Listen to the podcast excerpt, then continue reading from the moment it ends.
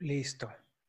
Volvemos, gracias. Este, seguimos con la segunda parte de este episodio, eh, episodio número 2. Seguimos hablando de las emociones y nos está acompañando el doctor Ricardo Aguirre. Adelante, doctor. Sí, gracias, Fer. Pues quería abordar un poquito más em, eh, o ampliar un poquito más la información, eh, hablando ya de algunas estructuras que son importantes en la regulación de las emociones, en la manifestación de las emociones, que son estructuras del sistema nervioso. A lo mejor esto, bueno, pues, mm, a lo mejor quizás de repente parezca como muy, como muy terminología muy técnica o algo así, pero creo que nos puede dar una idea eh, bastante general y un poquito más clara de cómo es que se dan las, las emociones o cómo se dan las reacciones. Principalmente el sistema nervioso, como, como la mayoría sabemos, bueno, es, es, incluye el cerebro y todas las conexiones que tiene el cerebro con el, con el cuerpo, ¿verdad? Entonces, este, los, los hemisferios cerebrales, eh, que son la parte más evolucionada del, del, cerebro humano, los hemisferios y los lóbulos frontales, pues tienen una serie de estructuras, ahí núcleos le llamamos nosotros, núcleos, que, se, que formen circuitos dentro del, sistema nervioso. El sistema nervioso es una red de circuitos muy compleja, ¿verdad? Pero sí, sí conocemos al menos tres o cuatro estructuras principales que regulan la cuestión de las emociones, ¿verdad? Claro, también participan en otros procesos mentales, como el pensamiento, la cognición, todo eso. Pero sí sabemos que hay al menos tres estructuras importantes, o, o, o un poquito más, pero las reuní en, una, en esa triada importante para, para mejor comprensión. Bien, este, hay una, hay, el sistema nervioso pues obviamente está conectado con nuestro interior y está conectado con el exterior a través de los sentidos especiales, ¿verdad? que son la vista, el oído, el olfato, el gusto, el tacto y todo eso. ¿verdad? Entonces, el sistema nervioso tiene que hacer como que una integración de, esas de, esas, de esa información que viene de afuera y la información que viene de dentro. Y tiene que lograr un equilibrio ¿verdad? En, el, en el funcionamiento del organismo. A ese equilibrio nosotros le llamamos homeostasis. Así se le denomina, es el término técnico. Homeostasis, que quiere decir que las cosas están equilibradas. ¿verdad? Entonces, este, dentro del sistema nervioso hay al menos, como decía ahorita, estructuras muy relacionadas con lo emocional que son a saber, las voy a decir así como si fuera una lista, ¿verdad? Este, a lo mejor la gente por ahí puede apuntarlas y decir, a ver, la voy a buscar en internet a ver qué es, ¿verdad? Que es eh, una de las estructuras más importantes que se llama la amígdala del cerebro, ¿sí? La amígdala del cerebro es una pequeña estructura que se encuentra enclavada en los hemisferios cerebrales y que juega un papel muy central en la manifestación de las emociones y de la memoria. Curiosamente, reúne estas dos funciones, memoria y emociones. Entonces, sabemos que otras estructuras como el tálamo, la corteza prefrontal, la corteza del cíngulo, esas tres estructuras de la corteza se conectan con la amígdala, ¿sí? Y por otro lado, otros núcleos que se encuentran muy adentro en el sistema nervioso, muy en el fondo, que se llaman núcleos del RAFE, también se conectan con, esta, con la amígdala. Entonces, entre la corteza, entre las estructuras corticales más evolucionadas del cerebro y las estructuras más profundas del cerebro, como los núcleos del RAFE, hay una interrelación a través de la amígdala. Ese mecanismo, ese circuito, regula la función de la amígdala y la amígdala es la que le dice al resto del organismo, le dice cómo comportarse ante una situación. ¿sí? Por ejemplo, una situación eh, amenazante, el mecanismo del miedo. ¿sí? Llega el estímulo hacia la corteza cerebral a través de los sentidos, la capta el sistema que se llama tálamo, el núcleo que se llama tálamo, ¿sí? la corteza prefrontal y el cíngulo. Esas tres partes captan esta información, inmediatamente ponen, activan ciertos núcleos que están en la amígdala. ¿sí? Entonces, la amígdala reacciona, pero la función de la amígdala está regulada por otra estructura que ya mencionamos, que es el núcleo del RAFE. Entonces, Si te fijas bien, son como si fueran, este, como si fuera un triángulo, ¿verdad? Donde están unos núcleos acá, otro acá, y la amígdala aquí abajo. La amígdala se ve regulada por esos dos. Cuando la amígdala se le permite actuar, por así decirlo, se le libera su actuación, empieza a producir una serie de cambios en el organismo.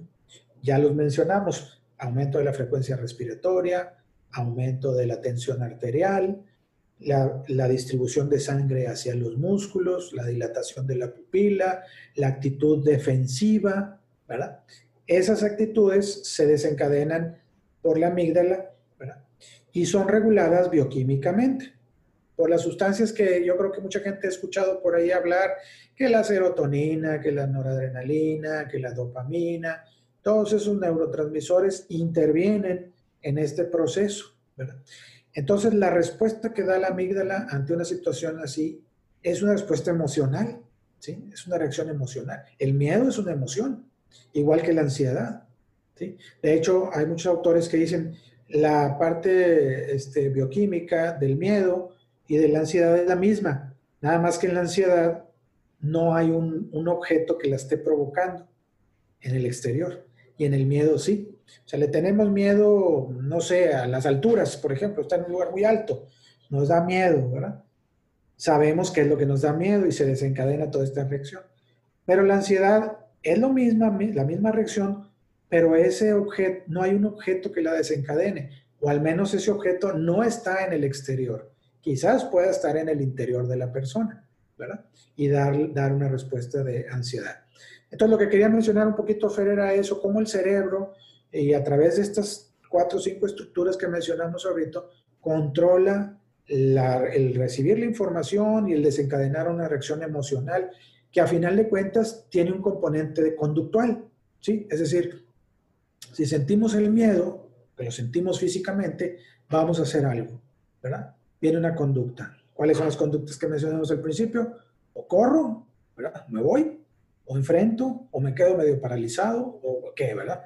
pero al final de cuentas tienen una respuesta motora. Otro aspecto importante que quería mencionar, a lo mejor un poquito entre paréntesis, pero también relacionado con las emociones, son un término que se llama las necesidades. ¿sí? Las necesidades son también aspectos emocionales. Por ejemplo, un ejemplo muy sencillo y muy concreto, el apetito, la necesidad de comer. ¿Qué pasa? El organismo empieza a, pedir nutrientes para su funcionamiento. El cerebro lo registra y el cerebro te hace sentir las ganas de comer, el hambre, te da, esa sensación de querer comer. Pero si tú comes, sacías esa, esa necesidad y desaparece. Pero en determinado tiempo vuelve a aparecer.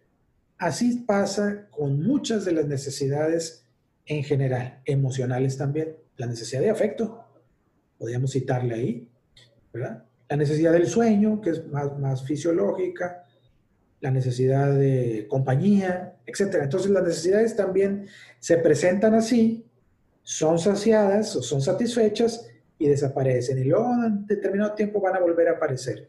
También ese, ese flujo así de altas y bajas es, eh, se da también en la cuestión emocional, como habíamos mencionado, ¿verdad? Las necesidades también son parte de las, de las emociones, o la reacción que producen también son parte de las emociones. Pues eso era lo que quería ampliar un poquito más, Fer. No sé si tú me quieres preguntar algo más para ampliar un poquito más el tema, alguna de, de las preguntas que tengas. Claro, sí. Eh, tocaba ahí eh, la parte del miedo y la ansiedad y mencionaba que son iguales, pero una es por un agente externo y la ansiedad es normalmente por un agente interno. ¿Cómo podríamos interpretar este agente interno? ¿Qué podría ser este agente interno en la ansiedad?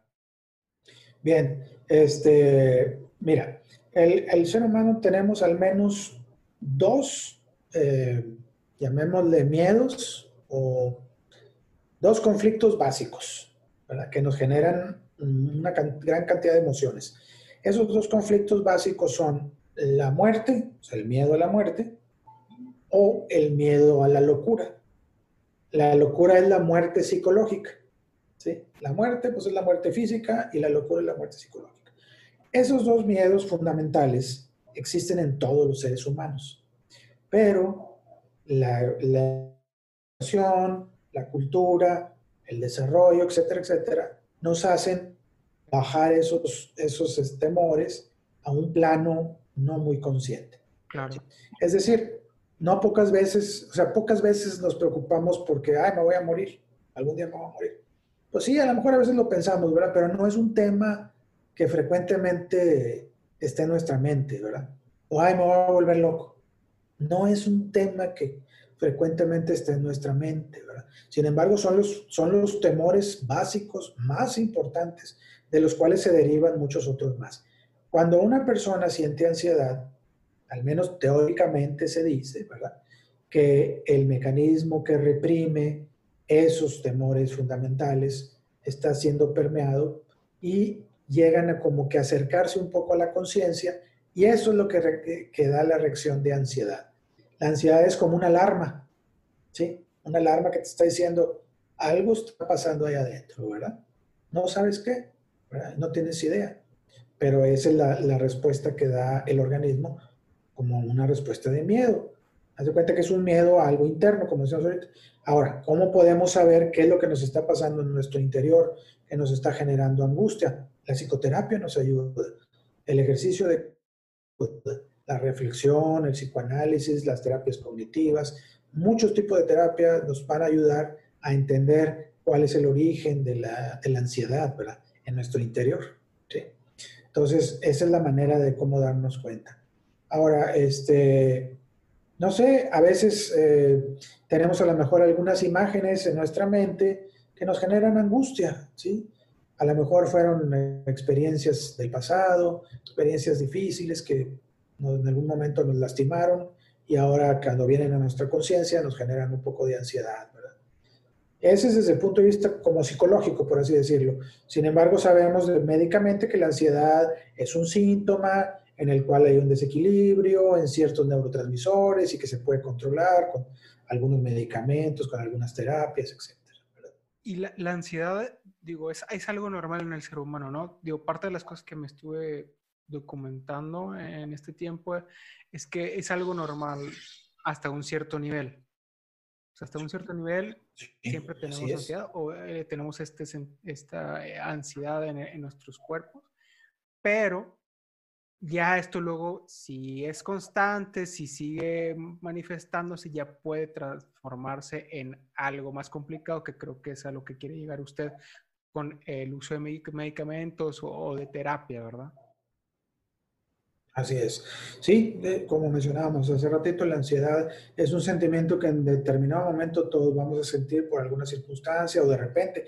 De hecho, por ejemplo, los seres humanos, pues vamos de, niños hasta adultos, vamos pasando por diferentes etapas, ¿verdad? Y en esas etapas hay algunos momentos críticos en el desarrollo psicológico. A veces el vivir esos, esos eh, cambios, esas etapas críticas, genera angustia en la persona por ejemplo, los, muchachos que están entrando a la adolescencia, ¿verdad? A veces padecen, sin que sea patológica, sin que sea normal, a veces tienen angustia, ¿verdad? Pero es porque están cambiando de una etapa psicológica a otra, ¿verdad? Entonces, por esto digo, la ansiedad a veces es una situación normal en los seres humanos, pero que cuando, como dices tú, cuando se empieza a ser crónica, cuando empieza a aparecer otra serie de síntomas o que incapacita a la persona para vivir una vida tranquila, vivir una vida normal o no adaptarse a las circunstancias, eso ya empieza a hablar de lo, de lo anormal y es lo que requiere ya de alguna atención, de algún apoyo, de la terapia, del tratamiento, lo que sea. ¿verdad? Pero es bien importante identificar que em, las emociones eh, sean intensas o sea la, emoción que sea, nos deben de permitir adaptarnos a la realidad, a la vida cotidiana, ¿verdad? Lo que estamos haciendo todos los días. Cuando una emoción se desborda demasiado, no nos permite adaptarnos, nos incapacita, ahí es donde empezamos a hablar de lo, anormal, como de intensidad, por así decirlo, ¿verdad? O sea, la mayoría de las emociones son normales, ¿sí? Este, pero cuando sobrepasan una, de intensidad y que nos incapacitan y no nos permite adaptarnos adecuadamente, ahí es donde ya podemos considerar que está hablando de algo anormal, que requiere de una atención. Claro. Y última pregunta por ahí que me, me llamó la atención, mencionaba usted que eventos en el pasado que pueden llegarnos otra vez a la mente. Por ejemplo, no sé, eh, algún trauma que tuvo una persona, un adulto, de niño, y que le reviene constantemente, eh, todavía en su etapa adulta, esto también puede desencadenar problemas, eh, yo creo que no solo sociales, sino pues mentales. Sí, bueno, cuando hablamos de problemas, problemas así mentales, emocionales o psiquiátricos, así, tenemos que definir primero cuál es el enfoque que vamos a abordar el problema, ¿sí? Es decir, por ejemplo, este, el enfoque más eh, psicológico acerca de, de, una depresión, por ejemplo, o de esta situación que dices tú, una persona que está recordando un evento pasado y que le genera angustia a lo mejor el enfoque psicológico nos va a llevar a una psicoterapia en la que el paciente tenga que recordar, ¿verdad? Recordar qué es lo que estaba pasando, cómo se sintió, cuál fue su vivencia, este, qué posibilidades tenía de, cambiar las cosas, qué repercusiones tuvo en su futuro, etcétera. O sea, como que elaborar este, una serie de, de, situaciones que el paciente lo tiene que hacer para poder darle un significado diferente a, esa, a ese evento. ¿verdad? y no vivirlo todavía como en forma traumática, por así decirlo.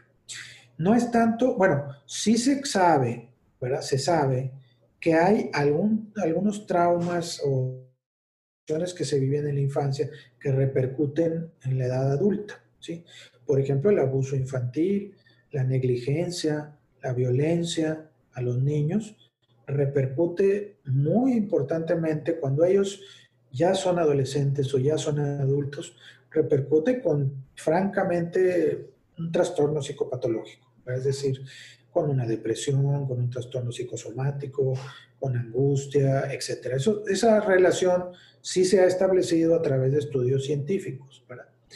No se puede decir este, que, vaya, que hay una causa única para, una, para un trastorno para una enfermedad psiquiátrica?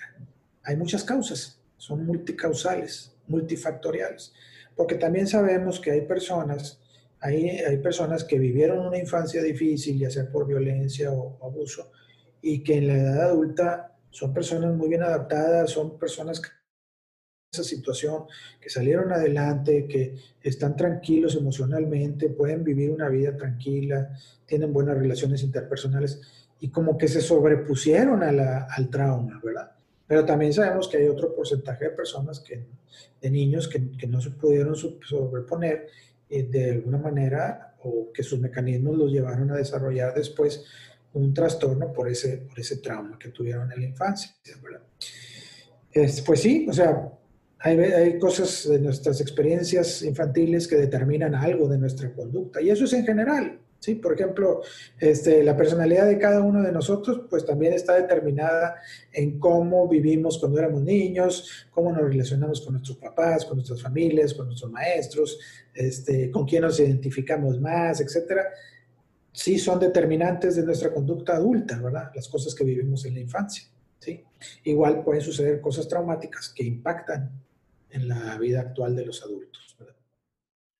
Wow, wow, es... Eh, la verdad es que es muy interesante eh, todo este tema y vaya que aprendo, en cada capítulo aprendo bastante, verdad que es muy enriquecedor este, toda esta participación que, que vamos teniendo.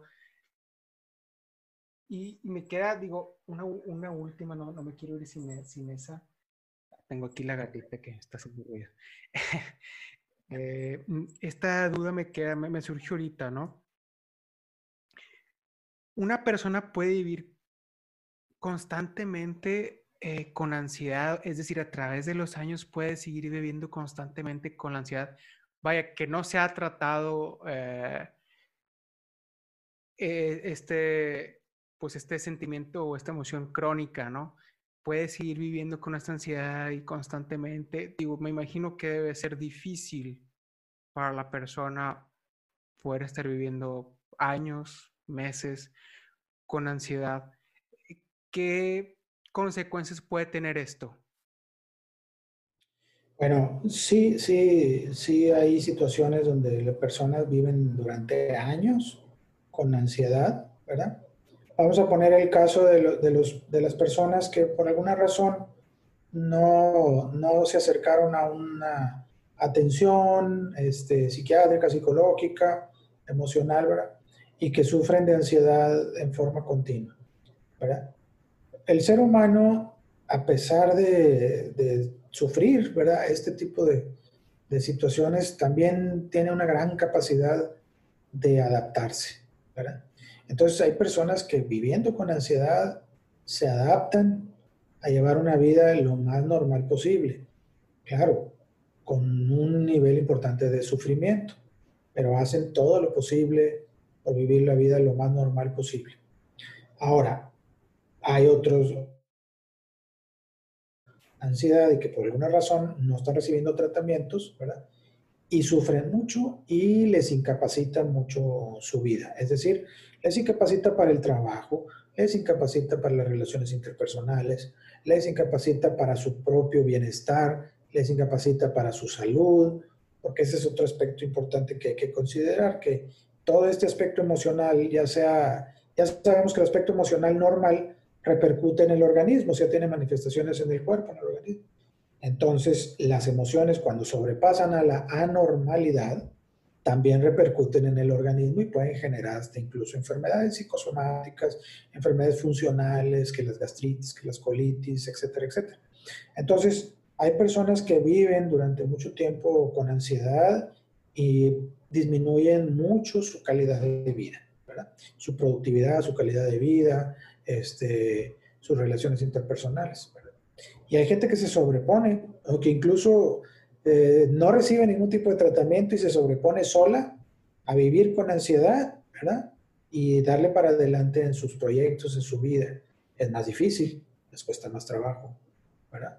Y ahora, a veces, este, el recibir ayuda, Ante una situación así de ansiedad, por ejemplo, no es tan complejo, o sea, es, es como que de tomar la decisión, ¿verdad? De, de decir, me voy a ayudar, entonces voy con la psicóloga, voy con el doctor, voy con el psiquiatra, ya me recomiendan un tratamiento lo más integral posible y lo tomo y me va bien, ¿verdad? O sea, porque a muchos pacientes les va muy bien con los tratamientos. Entonces, a veces nada más es cuestión de la decisión, pero en esa decisión, pues obviamente influyen factores familiares, culturales, este, cognitivos, creencias, ideas, etcétera, que a veces no permiten tomar ese tipo de decisiones.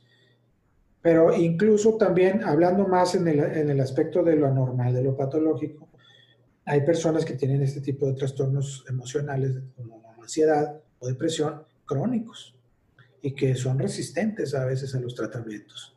Entonces, o sea, hay otro aspecto también no muy favorable para las personas que pueden tener un trastorno crónico porque van a tener que estar en atención en forma continua, tomando medicamentos, apoyo psicológico y le resulta luego muy difícil. Claro. Sí, yo creo que es un tema que da para, para bastante, para platicar en, otra ocasión, creo, ya de forma más detallada, sin duda alguna. Doctor, no sé si tiene algo que agregar, algo que tenga por ahí. Bueno, pues este, eh, no sé, quizás eh, que pongamos más atención al aspecto emocional de nosotros como personas, de cada uno de nosotros como personas, pero también al aspecto emocional de los que nos rodean, ¿verdad? Es decir, nuestras parejas, nuestras familias, nuestros hijos, nuestros padres, este, considerar que, el, el, aspecto emocional es, algo natural del ser humano, que lo mejor es la expresión de las emociones, este, el, verbalizarlas, el hablar de ellas, este, eso ayuda a fortalecer mucho el, pues el, llamémosle la mente, el, espíritu del ser humano y también ayuda a fortalecer mucho las relaciones interpersonales, ¿verdad? Entonces, eh, qué bueno que estás tratando estos temas eh, de, lo, de, lo, emocional, que es un tema medio tabú todavía, ¿verdad? Pero qué bueno que lo estás tratando y estás sensibilizando a la gente para esto. Y bueno, pues no, me queda más que agradecerte de nuevo que, que, me hayas invitado a platicar un poquito. A mí me gustaría seguir platicando más tiempo, pero a lo mejor eso lo hacemos ya en, otras, en otra eh, reunión virtual este, o después presencial cuando se pueda. Pero bueno, pues ese es mi, ese es mi mensaje para, para todos, para tu auditorio y para ti también, Fer. Este, y pues bueno, vamos a seguir adelante, ¿verdad? Así es. Sí, sin duda alguna sigue siendo un tema tabú, creo, al menos en nuestro país o en América Latina. Eh, sigue siendo un tabú eh, eh, las emociones, la salud em, mental, la salud emocional. Doctor, le agradezco de nuevo por esta excelente plática que tuvimos el día de hoy. Yo creo que sí vamos a tener otra oportunidad más adelante para que sigamos platicando, ya sea de forma virtual o de forma presencial. Eh, vaya que aprendimos bastante y no dudo que sigamos aprendiendo con usted bastante en los próximos episodios. Esperamos que nos pueda acompañar más adelante, ¿verdad, doctor? Es que es eh, un recurso muy bueno aprender sobre nosotros mismos, o, sobre lo que está pasando con nuestro cuerpo, sobre lo que, lo que está pasando en nuestro cerebro, ¿no? Y fue un gran placer estar conversando el día de hoy aquí con usted. Si aún nos, sí, aún nos queda camino por recorrer en este tema definitivamente, pero pues vamos progresando firmes, ¿no? Muy bien. pues muchas gracias, Fer. Pues este, seguimos en contacto. Así es, doctor. No sé si guste dejarnos su contacto, redes, teléfono, correo para las personas interesadas en tener alguna cita o bien resolver alguna duda. Ok. Bueno, pues mi nombre es doctor Ricardo Mario Aguirre Velázquez, soy médico psiquiatra. Este, mi correo es raguirre-1999 arroba yahoo.com. ¿sí? Un teléfono para citas, si el que se ofrezca algo, 811-2284-594.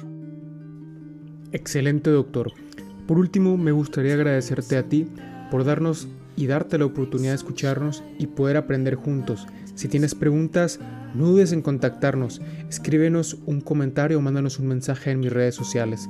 Si te gustó el capítulo de hoy, Regálanos un me gusta, ayúdenos a compartir este contenido que es gratuito y de tanta importancia con tu familia, amigos, pareja o conocidos. ¿Conoces a alguien que tal vez necesite ayuda o saber más sobre estos temas? Comparte con esa persona este contenido. Escúchenlo juntos. No olvides seguirme en mis redes sociales para que no te pierdas ningún capítulo. Soy Max Gómez, muchas gracias. Nos vemos el próximo capítulo. Que Dios te bendiga y recuerda, caminamos firmes.